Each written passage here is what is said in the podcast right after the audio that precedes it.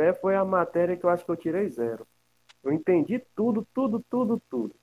Mas aí quando ele entendia tudo, tudo, aí no dia que ele foi falar sobre entrega total e fé, hum. aquele dia não descia uma. Era como um líquido que não descia pela garganta. Ótimo, moço. Por que você.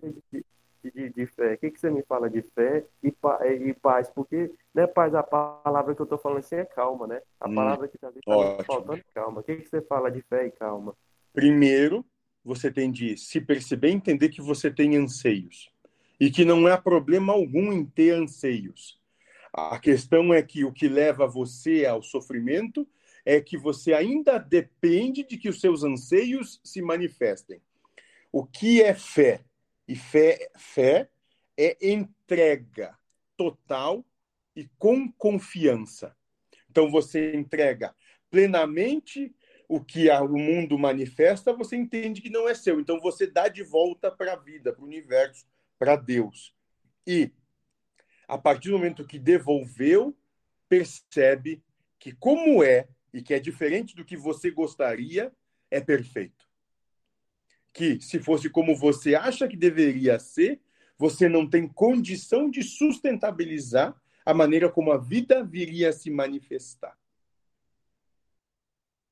E nisso você pode desenvolver calma. Calma no sentido de que eu não tenho condição de dar conta do mundo. Então, eu tenho de ter calma, porque senão o mundo vai me devorar. Muito obrigado, seu Lúcio. Que você soube explicar, parece que usando elementos que eu estava já.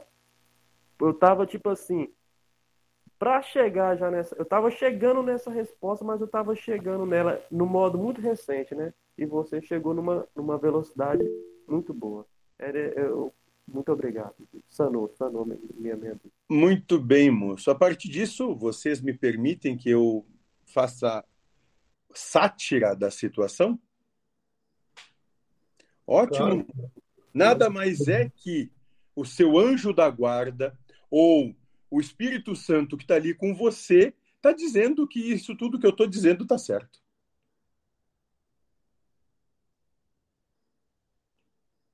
É assim que evidenciamos na vida aquilo que vai se transformar prova para vocês.